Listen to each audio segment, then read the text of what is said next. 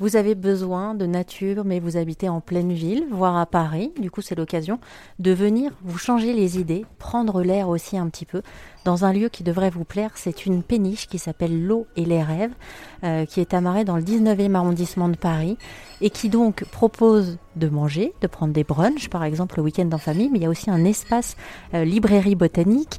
Et je suis avec Cyril qui me dit qu'il y a un événement génial qui est en train de se préparer pour le mois d'avril. On organise un vide jardin sur la péniche euh, où il y aura des ventes euh, directes de producteurs pour que tout le monde s'y retrouve. Le producteur euh, et, le, consommateur au niveau des, des, tarifs. On aura des trocs de plantes, de graines, de boutures, différents ateliers et puis le chef nounours qui sera sur le sur le pont pour faire pour faire un, donner un petit euh, un petit air de, de festival avec euh, sa plancha qui nous fera qui nous dégustera les, les papilles. Voilà. Franchement, vous me faites plaisir parce que là on est en plein hiver et vous me donnez une perspective de printemps euh, comme ça, Cyril.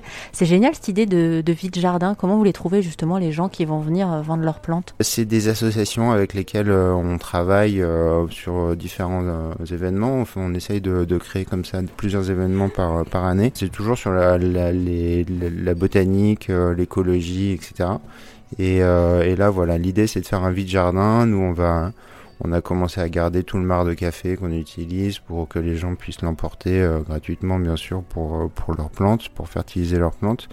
On va euh, voilà faire des trocs, des choses comme ça, pour essayer de faire un, un, événement populaire et, et, solidaire autour du jardinage. Vous froncez les sourcils en nous écoutant, vous avez oublié la date, et eh ben pas de problème, faites un tour sur rzen.fr pour en savoir plus sur cette péniche chaleureuse à taille humaine aussi qui s'appelle l'eau et les rêves.